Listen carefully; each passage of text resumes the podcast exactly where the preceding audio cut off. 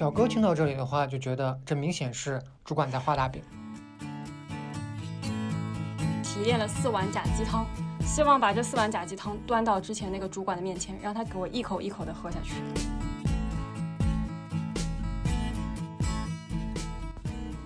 大家好，大家好，欢迎来到这一期的戏剧时间，我是何月，我是小哥。这一次我们要给大家推荐作品呢，是一部英国电影，叫做《对不起，我们错过了你》。Sorry, we missed you。嗯，这部作品的导演是叫肯洛奇，在后面我们也会给大家稍做一个介绍。那么这部作品的戏剧时间是在当代，跟我们的现在生活其实是距离比较近的。然后地点呢是在英格兰北部的纽卡斯尔。可能普通的朋友、普通的听众朋友们对纽卡斯尔这个名称的话，感觉有点陌生，因为听到英格兰的话，大家能够想到的城市可能是伦敦、曼彻斯特。嗯啊，纽卡斯尔毕竟是北部的一个小城，一般的人可能没太听过这个名字。如果是球迷朋友们的话，如果看英超联赛的话，可能会听过几个城市，因为它有一支在英超征战的球队，叫纽卡斯尔联队。啊，创作者们之所以把故事的发生地点放在纽卡斯尔这样一个小城镇里面，其实主要是因为它聚焦了这个小城镇里面的一个普通家庭，一个普通的四口之家的生活的故事。是的，其实我们普通人啊，差不多就是工作、一些亲密关系跟家庭的一些情感的维系，就组成了我们普通人的生活。没错，对，然后比如说提起工作，我们大家可能共同的感受就是啊，有时候我们在工作的时候会遇到很多糟心的事情，有时候你会觉得同事特别，有时候你又会觉得，哎，这个领导为什么不多信任我一点啊？老师指导我这个，指导我那个，不能让我放开手脚去做。没错，还有一些呢，可能就是，嗯，工资跟自己的劳动付出可能觉得不太匹配，所以在遇到这种情况的时候，其实作为一个自由的当代人，我们就会选择辞职。哦，这个自由的当代人，我感觉好像现在语境下都是九零后、零零后，对吧？嗯嗯，我们不惯着领导，对看着不爽爽就直接辞职。啊，把领导给开了。对，啊，这个词就是裸辞，对吧？对，呃，当我们辞完职之后呢，在家里总要休整一段时间吧。没错，然而，我们发现，贫穷使得我们无法一直躺平下去。我们想休整，钱包不想休整，对，钱包休整的速度太快了，比我们休整的速度快得多。所以我们就会无奈之下再去找另一份工作。当我们在找另一份工作的时候，我们当然就会接受面试官的面试。这部作品的主人公啊，其实在刚刚开头也是以一场面试来开启自己的故事的。男主人公辞掉了自己之前的工作啊，来到了面试官面前，说：“我想应聘你们公司的一个职位，叫做加门司机。”是的，为什么说是加门司机呢？其实他的工作是类似于我们国内的一个快递员的工作，但是当时的这个主管把他包装成了所谓的家门司机，是因为他承诺我们的男主人公，首先我们工作不打卡的，工作时间自由，想什么时候来，想什么时候走都可以。就属于多劳多得，少劳少得。嗯，其次呢，你是跟公司签订的，不是这种劳务合同。啊，它是一种类似于加盟性质的，你是一个司机联盟的成员。虽然现在你只有一个人，未来可能你可以成为了一个工头，有很多下下属的司机帮你一起来做这个快递员的工作，自主权完全在自己的手里，你可以通过勤奋、努力、汗水赢取胜利。小哥听到这里的话，就觉得这明显是主管在画大饼。那么这些人做企业搞定人才采用的方式就是他们擅长洗脑，然后给你呢吃的比牛马还差，干的比牛马还累，是吧？然后呃让你能够维持下去的就是每天给你画大饼，大家都听说过这个名词是吧？职场专用的名词叫画大饼。对我们都是经验丰富的职场老油条，所以一下子就识破了这个主管的花言巧语。但是我们的男主人公当时属于刚刚跨行，他新进了这个行业，对本身对这个行业就满怀着期待，再加上主管的这么一个承诺的话，突然觉得未来一片光明。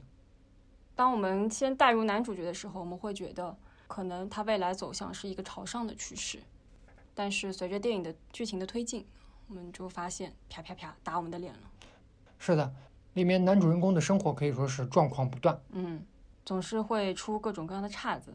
没错，基本上可以说戳破了很多大家对于生活里面的一些谎言式的认知。对，特别鸡汤。所以何优和小哥啊就提炼了四碗假鸡汤，希望把这四碗假鸡汤端到之前那个主管的面前，让他就着自己画的饼给我一口一口的喝下去。哎，喝干净，吃干净。对，嗯，那么我们就来说说这四碗假鸡汤分别是什么。第一碗鸡汤，我们经常听到一句话叫做“越努力越幸运”。没错。我们的主人公他是什么样一个人啊？他是之前说了，他现在成为了一个普通的快递员啊，他有一个普通的家庭，有一个妻子、一个女儿、一个儿子。为了成为这个所谓的家门司机啊，有一个条件就是他必须要拥有一辆自己的货车。是，其实不是说必须要拥有一辆自己的货车，嗯他也可以选择租一辆货车，但是租一辆货车，他一天要向公司付六十五英镑。要付租租金啊，嗯他不如自己买买上一本车。虽然他现在是贷款来买这个快递车啊，但是他总归是自己的。嗯对这正如前面所说的，他用自己的快递车去送货，送出一件多赚了一件，都是自己的钱。所以我们的主人公就选择自己买一辆送货的车。对，是贷款买的。是的，一开始其实工作也挺顺利的，主管也对他说过，现在客人对你的评价也不错啊，你每天送货的这个数的件数也够多。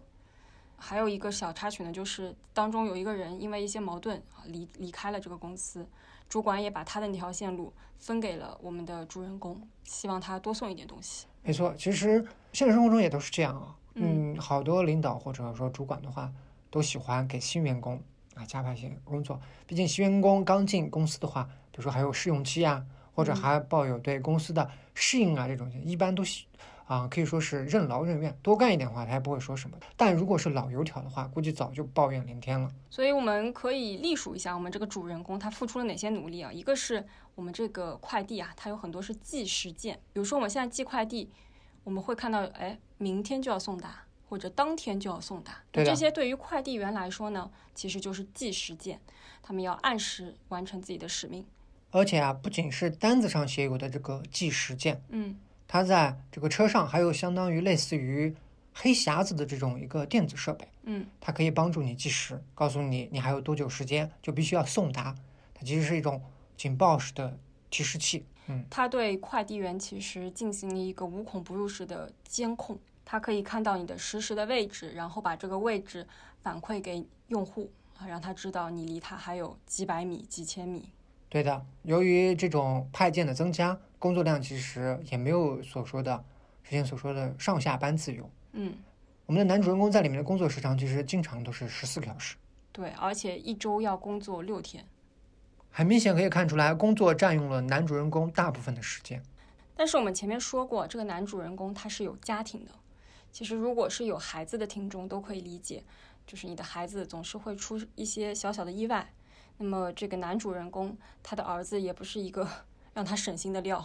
他的儿子因为逃课，学校校方呢就要求双亲，也就是父亲和母亲都必须要去参加校方的一个会谈，来讨论他们的儿子是否要停学。其实可以理解为，嗯，老师在通过这个方式和家长进行一次沟通，嗯也是一种警示。是的，但是我们的男主人公居然选择先完成派遣工作，嗯再去参加这个家长会。嗯。结果就是什么呢？他的工他的工作完成了，学校已经下班了，老师已经下班了。当他在回家的时候，他就发现他的儿子和妻子两个人像怄气一样的坐在那里。原因就是此时的儿子已经被停学了，而校方做出这个决定，就是因为儿子的父亲没有出席到当时的家长会谈当中。是，如果说我是校方的话，我会觉得家长并不重视孩子的教育，相当于让孩子先停学反省。即使父母不愿意看到这样的情况，但是又能怎么办呢？学校已经让他停学了，嗯，于是父母依然就是该忙的出去忙，该工作出去工作。那么停学的孩子能干嘛呢？不仅没有安分的在家，反而干了更出格的事，去偷了东西。这次不是校方给我们的男主人公打电话，变成警察给我们的男主人公打电话。这个事情突然变得很严重。嗯，如果不去及时的去处理的话，这个犯罪记录会一直留存在他们的档案里面，跟随他的一生。所以男主人公被迫只能放下手上的活，然后去保释自己的儿子。但是这个工作，它其实也有自己的规章制度在。如果你临时有事要请假，其实你应该要找一个顶班的人帮你来送你的这条线路。当时的男主他的货物都已经扫上车了，所以必须由自己来完成。又找不到顶班的人，所以主管就罚了他的钱。我的男主人公由此就陷入了一个非常麻烦的循环，工作和家庭永远像跷跷板的两端，这一端摁下去了，另一端就起来了。嗯，事实上，男主人公在后面也遭遇了几次突发的情况，导致不停的要被扣钱。所以，真的是越努力越幸运吗？他在努力的维持着生活和工作的平衡，然而我们看到的是他动不动就被罚款。一点嗯、呃人性化的管理都不存在，嗯基本上是后面他出现的这所有事情都是临时出现的突发事件，一点的错都不能容。是的，这就是我们第一碗假鸡汤。那第二碗假鸡汤是什么呢？就是理解是一种幸福。没错，我们常常说理解万岁，在这部呃电影里面，我们的女主人公嗯，其实非常的理解男主。她是一个共情能力特别强的妻子。我们在说丈夫的这一段提到啊，丈夫他为了自己的工作的自主权，给自己买了一辆货车。那买这个货车呢，当时其实夫妻两个人已经有身上有一些负债了，家里唯一值钱的东西就是妻子现在在使用的一辆私家车。对，妻子是干什么的呢？妻子是一个护工，要自己驱驱车前往不同的家庭里面去照顾失能的一些老人。没错，所以这辆私家车对妻子来说，其实是她的一个代步工具，她是非常需要这辆私家车的。但是为了丈夫能够买一辆自己拥有的小货车，妻子把唯一一辆私家车给卖了。卖了之后呢，就只能乘坐公交车，嗯，在这各个社区之间去奔波，无形之间就增加了时间成本，其实增加的还是蛮严重的。嗯，但是妻子并没有说什么，她支持了自己的丈夫的嗯想法，不仅说是对丈夫理解，对孩子，就是我们刚所提到的这个，在学校里面不好好读书的儿子，也是抱有充分的理解。嗯，如果经历过父子关系的，都会知道，其实，在孩子的叛逆期的时候，父子是特别容易发生矛盾的。那我们的儿子和剧中的这个丈夫也是有过激烈的对峙。丈夫在训斥儿子的时候，儿子在看手机，所以丈夫一气之下就把儿子的手机给没收了。妻子就反对这种做法，她觉得丈夫取走了儿子的手机，其实是一种越界的行为。你收走他的手机有什么用呢？没错，儿子的手机里面有他的作业，有他的朋友的联系方式，他要不断的社交，他也有自己的圈子。所以，尽管说儿子的态度不是特别好，但是妈妈还是在尝试理解儿子。可以说在这个时候，父子关系已经剑拔弩张了。嗯，母亲通过她的理解，充当了两个人之间的润滑剂，同时也起到了一种坐标的作用。嗯，界定彼此之间的行为规范，或者说界定彼此之间的边界在哪里，不能够跨过去。有些行为或者有些话是不能说的，说的话就像钉子钉进木板里面，你即使把钉子再给拔出来，它形成的伤害依然在了，那个洞永远就在那里，那个伤害永远就在那里。嗯，妻子应该也是懂得这个道理，所以一直在抱着一种理解的态度对待身边的人。她不仅对家里人是一种理解的态度，她对于自己的工作对象，他护理的那些老人，其实也是一种理解的心态。没错，整部电影当中只有一个短暂的四个人聚在一起吃饭的时光，而在那一段时间里面，女主人公接到了一个工作的来电，是一个老人给她打来的，说本来应该去接她的女儿没有来，她现在一个人在家里感到非常的害怕。妻子听到了之后，其实当时已经不在她工作时间的范畴里了，她还是决定要去找到这个老人，先陪伴他，然后把他的家里人找过来。没错，所以可以看到，妻子她真的是在试图理解每一个人，这种理解，这种理解的态度和包容，没有给妻子带来幸福，也没有给那些她理解的对象带去幸福。没有错。其实我们可以说，她的理解对丈夫来讲的话是蛮至关重要的。嗯啊，丈夫可能在她的理解情况下，虽然没有感到幸福吧，但我相信应该会有一点怀有某种愧疚。所以丈夫后期在家庭矛盾比较剧烈的时候，也试图向公司请假，说：“哎，我现在家里有一些状况，是不是可以让我休息几天？五天就可以了。”结果那个主管就眉头一皱，好像不太乐意的样子。后来呢，丈夫又退了三步，说：“那我休息三天就可以了。”结果那个主管说：“哎，你知道吗？上周有个人跟我请假，说他的手臂受伤了。然后呢，又有一个人对我说，他女儿想自杀。你觉得你的事情跟他们比，谁更重要呢？”对，所以这位主管再一次拒绝了丈夫的请假的要求。丈夫也就失去了一个和家庭进一步的增进彼此感情的一个机会。嗯，说完这个第二碗假鸡汤，我们再来说说第三碗。这第三碗假鸡汤啊，就是父母是孩子最好的老师。我相信大家应该都听过这句话。哎，唠这个我可不困了。我们小时候其实都在央视看过一个广告，《小鸭子的故事小鸭子的故事，》是吗？我我不知道你说是哪个故事，你说一下。就是有一个小孩子啊，他看到妈妈在给自己的姥姥洗脚，然后呢大受震撼，于是呢自己也端了一盆脚，也端了一盆洗脚水，要给自己的妈妈洗脚。对，我记得，我记得。然后最后妈妈就露出了非常满意的笑容，哎，这个可以说非常符合中国的教育观。我有一个同学，我有一个同学，就是他爸爸一直就希望他能够多读一些书，嗯所以说他爸爸有时候也会，嗯，他爸爸本身也也挺爱读书的。我去过他们家，就是他爸爸有一个还挺不错的一个书架，上面都摆满各种书。嗯有一次我同学跟我说，他发现他爸爸把一本书包了一个非常崭新的书皮啊，天天早上一个人在那悄咪咪的端着看，嗯 他就很好奇，就是在想我爸最近在学什么呢？嗯，就趁他爸爸不注意的时候，就去翻看这本书，一翻开居然是教我打麻将的书。这真是一位好学的爸爸，挺好的。麻将是国粹。对，然后我们一聚会，我们同学就会拿这句话跟大家分享。对啊，这样的故事其实挺多的。我身边也有一个做父母的朋友，嗯，他特别希望自己的孩子多看看书，对吧？然后就拉着自己的老公，两个人就装模作样的在那看书，希望孩子深受感动，也拿起一本书来看。结果呢，这个老公把书给拿到了，啊，里面还其实拿的是放的是一个手机啊，在翻手机，假装在看书。结果孩子看了之后，不仅没有大受感动，反而戳破了爸爸的真实面目。啊，也有可能他爸爸确实在看书呢，有可能在听我们的播客，听我们在推荐的书。啊，基本上我们就说，大家都会认为父母是孩子最好的老师，都会努力的把自己的一言一行啊嗯，做得很好。对，在这个电影里面，我们说父亲其实的形象是对工作非常勤勤恳恳、嗯认真负责，嗯，做事也特别的可以说非常努力的踏实。对，嗯，母亲呢也是善解人意的类型，嗯不仅在对待工作来讲一丝不苟，能够体会自己的照顾的对象的心情，在家庭当中也以身作则，充当家庭里面的润滑剂角色。嗯但相反，我们的剧中的儿子呢，儿子仿佛一直都不上道的感觉，对吧？扶不上墙的烂泥。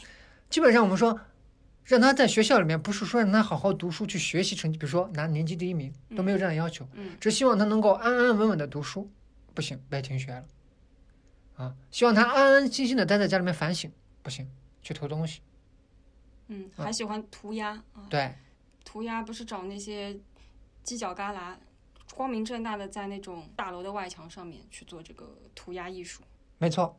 面对这样的情况，我相信父母都会采取一定的措施。剧中的父母其实也就找孩子进行了谈话，希望能够把他给带回正道上去。对，结果没想到，本来以为你要教育儿子，反而被儿子一顿教育。这我们就要端出今天的第四碗假鸡汤，明天会更好。父亲对儿子说：“我这么努力工作是为了什么？还不是为了这个家庭，还不是为了你和你的妹妹，你就应该好好去学习。”儿子却怎么说呢？儿子说：“学习，我没有学习天赋。”父亲就说：“你没有学习天赋，努力学习也是可以上了大学的呀。”儿子就说：“上了大学家里面也没有钱，当然了，我可以贷款，没错，我可以贷款。但是你还记得谁谁家的哥哥吗？他贷款将近六万英镑，结果毕业出来却找不到工作。那么我如果毕业出来也找不到工作，大学贷款谁来还呢？”父亲就非常愤怒了。父亲说：“你不好好学，你将来能做什么呢？你将来能做什么呢？就是杂工。”儿子这时候话赶话，直接说：“对，就像你一样。”父亲当时就爆了脏话。为什么？其实，在父母身上，我们刚刚说了，父亲的勤勤恳恳，母亲的一丝不苟，他都看在眼里。但是这些给他们家庭带来什么呢？依然就是没有父母的陪伴，家里面其实还是比较缺钱的这么一个境地，所有这些都没有得到改善。儿子觉得自己单纯走学习这条道路的话，也走不出任何名堂，所以儿子选择了一条他认为更适合自己的道路，是什么呢？就是绘画。他其实非常热爱绘画。嗯，我们刚刚前面说到了，他去涂鸦，其实都使他展现自身天赋的一种方式。同时呢，这也是一种他自己的一种反叛的一种表现。我们为什么这么说？前面有说过，他去偷东西，但是他偷东西不是随便选一家店去偷的，他是去选了一家连锁商店去偷商品。为什么？他认为这个连锁商店是一种大型资本的一种代表。对，他偷他其实是一种象征性的表态。他强调了自己选择的不是街头的一家店主自己经营的小店去偷，而是去偷了一家连锁店。没错，它是一种反消费主义的一种想法的表达。嗯，可以说，不是说父母不是孩子最好的老师，而是对同一个事实，两代人看到不一样的结论，两个人得到不一样的结论。是的，所以儿子身上其实也有一些比较可贵的品质，没错，包括说他买喷漆一开始的那一笔钱，其实是卖掉了自己很昂贵的羽绒服，那个羽绒服也是父母。应该是省下一笔钱给他买的礼物，但是他当掉了，他去买了自己需要的喷漆。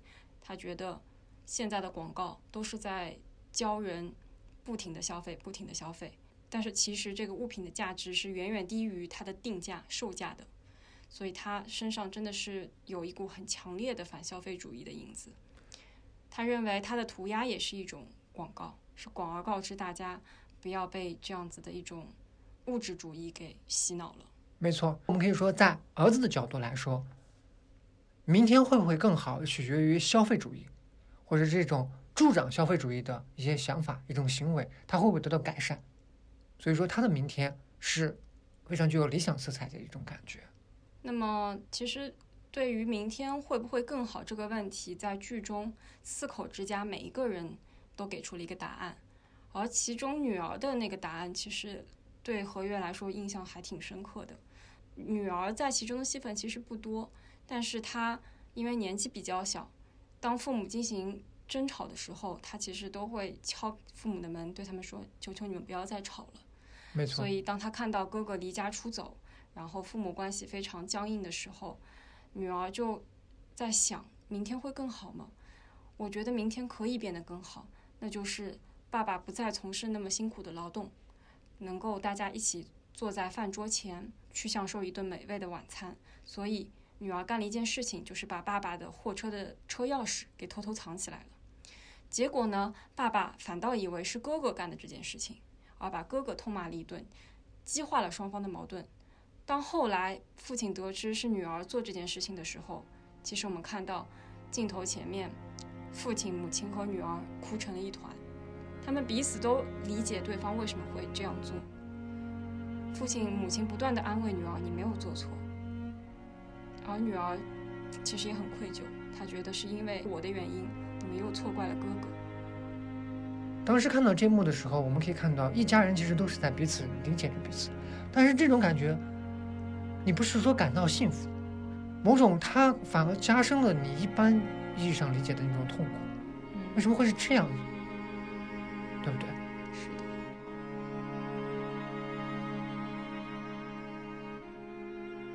对于父亲来说，明天会不会更好？其实他没有时间思考。是的，父亲在电影的结尾，其实遭到了家里所有人的反对。家里所有的人都认为他不应该再去工作了，因为他前一天被一群小混混打伤了。是的，在医院里面进行了包扎。但是父亲必须要去工作，因为他被小混混打伤之后，有一些快递件被破坏了，他的。那个像黑匣子一样的电子设备也被踩坏了，这些东西都是要从他的工资里去扣的。他如果不工作的话，这些罚款他就是交不起的。而且他现在身上还有房租，还有车贷，还要为孩子的学费来挣钱，所以他身上有着一座我们看不见的大山，仿佛有一根看不见的鞭子在抽着他，让他不断的去前行。他必须要努力。来维持现在看上去非常不稳定的一个局面，对他来说根本没有时间去思考明天会是怎么样，因为他现在就是状况不断，嗯，可以说一睁眼面对着很多需要他立刻去解决的事情，他根本没法休息。嗯，那么剧中的母亲呢？她觉得明天会更好吗？其实母亲她从事的工作是护工，也就是她照料着一直是那个未来会变老的自己。他看到了老年人那种孤独的状态，有时候子女不在身边，有时候看到自己有一些脏东西在身上，自己也没有办法自理，这种孤缘无力的感觉，都让母亲深深的体会到人变老了是怎样一个状态。然而，这些老人他们还能有钱去请得动护工，请得动这个母亲去照顾他们的生活。当母亲变老了之后，他的存款够他去请一个护工来料理自己吗？这其实都是一个问号。是的，要打一个大大的问号。嗯，所以我们可以看到说，前面的三碗假鸡汤，越努力越幸运，理解就是一种幸福，父母是孩子最好的老师。我们并不是说这三碗鸡汤它所传达的道理是多么的错误，多么的荒谬，而是其实这些道理都是对的，我们也都懂。当一些正直的人、诚实的人、善良的人在践行这些道理的时候，他们的生活却没有得到相应的回报。这所以才会引出来第四个问题：明天到底会不会更好？他们已经做得很好了，我们可以相信，啊、无论是小哥我或者何月，嗯或者各位听众，摆放在他们那个位置上，我们真的没法比他们做的更好了。是的，做的这么好，却面临的境况却是根本来不及想明天是什么样的情况，没错。这对吗？这不由得想起我们上一次所推荐的《推销员之死》，工作了一辈子，最后是这样的结果。可以说那个时候啊，描写的已经是上个世纪五十年代的故事了。现在已经步入了新世纪，已经步入了新世纪，过了二十年了，很多情况依然没有改善。嗯这是为什么呢？经济明明已经发展了，甚至从以前的所谓的电气化社会，已经变成了信息化社会了。为什么人们所想要的衣食住行的基本的需求所满足就这么难呢？我想，对于我们普通人而言，我们其实不应该去否定努力的意义，不应该去否定理解的意义，不应该去否定教育的意义。因为如果我们电影当中的主人公连这些品质都没有，这些努力都不付出的话，他们可能父亲一下就去酗酒了，母亲一下子就决定跟父亲离婚，我去找一个有钱人结婚，过更好的生活。孩子他可能会变成一个毒贩，或者是参与到某些暴力的团体当中。有可能他第一次去偷东西是为了对这个世界表达抗议，嗯，但是如果说没有其他的措施跟进的话，他可能就会走向一种极端犯罪的过程。所以家庭成员之间相互想要与彼此产生连接的努力，还是保护住了这个家庭。即使明天拥有如此大的不确定性，他们依然在努力的生活，为社会做出他们可以做到的贡献。因为男主这样的人的存在，我们可以及时的收到快递；是的，因为女主这样的人的存在，我们可以使得父母安度一个体面的晚年。是的，所以导演其实通过这个电影的标题，传达出了一种歉意。他代替谁传达出了这样的一种歉意呢？对不起，我们错过了你，我们错过了你们这样一群努力生活的普通人。其实从这里我们就可以看到，这个作品有具有很明确的立场性。嗯，这个立场其实我们也不陌生，就是经常会听见的所谓的人民的立场。这个立场其实也是本剧导演肯洛奇啊拍这部电影的时候已经八十多岁了，从事电影行业的话已经有五十年了。嗯他是这五十年的创作历程都是这样的，嗯就是站在劳工的角度去反映这个世界。这个导演很出名，拍摄了很多很有名的电影作品，比如说《小孩与鹰》，还有获得过好像是第五十九届吧金棕榈大奖的《风吹稻浪》，也有翻译作《风吹麦浪》的。比较接近现在的这个作品就是《我是布莱克》，在对不起，我们错过了你之前拍的。对，其实他在七十多岁的时候就已经准备退休了，嗯因为为什么呢？因为做导演这行呀，对体力、脑力消耗的都比较大。他七十多岁的时候已经没法做这种全盘的这种通盘考虑的工作，所以他准备退休了。嗯结果他后来在新闻上看到了所谓的自我雇佣制度，嗯，这其实也是电影当中男主人公他所从从事的家门司机，也就是自我雇佣制度的一种表现。没错，肯洛奇就希望能够戳破这个新包装纸包装的一个可以说是新瓶装旧酒，他就要戳破这种陷阱、这种假象。其实这个导演也很值得一提，他虽然这一辈子的创作立场是在劳工这个立场上面，但其实他是名牌大学毕业，啊，他是牛津文法学院毕业的。对，可以说在那个呃时代，也不仅说是那个时代，就是哪怕是现在在牛津大学或者剑桥大学毕业出来的话，都应该说是前途无量的栋梁之才。当时他放弃了这种比较优渥的这种岗位的选择，选择拍电影。纪录片对，也拍过，嗯，主要是他希望让更多人能够关注一些大家在平时会忽略的事情，他把镜头对准了那些因为太普通而无法发声的人。让我们看见他们，让我们听见他们。对比如说刚刚有说电影里面有小孩子去偷连锁店的东西这这一章，把连锁店作为这个消费主义或者对作为资本的某种特征来解释，并不是说小哥或者何月在这瞎解释，嗯。嗯，是因为这个导演啊本身有个经历，他一直是反对资本的压迫。的，哦、所以说由于他这样的立场呢，导致在当时的英国呀，没有什么工作可接，因为他拍的纪录片没法播放，也就没法赚到钱，生活一度很窘迫，在这个时候怎么办呢？呃，可以说他违心的拍了一支麦当劳的广告，嗯，这支广告帮他赚了一笔钱，度过了当时的危机，但他事后一直念念不忘，他觉得 他背叛了背叛自己的立场。对的，看完这部剧，其实我们有时候也会有这么一个想法，比如说电影里面快递员被困在这个机器当中，被困在数据当中，被困在资本当中。其实日常生活中，我们已经看过很多这样的例子了，嗯，比如说某团的骑手、快递员，对对吧？我们的生活当中也经常和他们打交道。但是我们看见又如何呢？我们其实并没有什么力量去改变这些。那么这时候，这部电影或者说这些创作者，他们通过这些艺术形式，他们表达又能产生什么样的作用？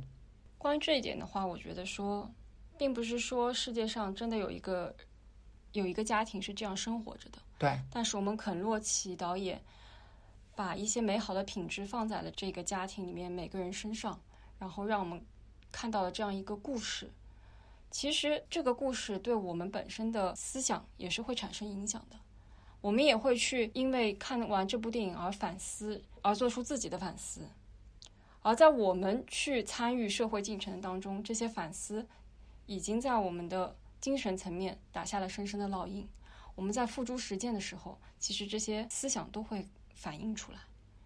这可能就是文艺作品和现实生活的一种互动的关系。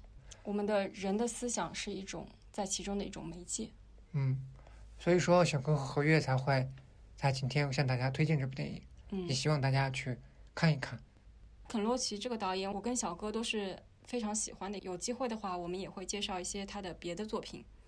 最后，我们想以导演肯洛奇的一句话作为结束语：我们要试掉窗上的薄雾，看到那里的真实人的生活。这期的节目就到这里，嗯，感谢大家听了这么久啊。当中我相信有可能有很多朋友都已经听睡着了吧？那祝没睡着的朋友大家困着好觉，啊，你不要讲上海话，普通话怎么说？大家睡个好觉。大家困个好觉。哦，好，好了，好了，你就不要讲上海话了，好吧？下次再教你怎么说。好了，各位听众朋友们，我们下期再见。下期再见。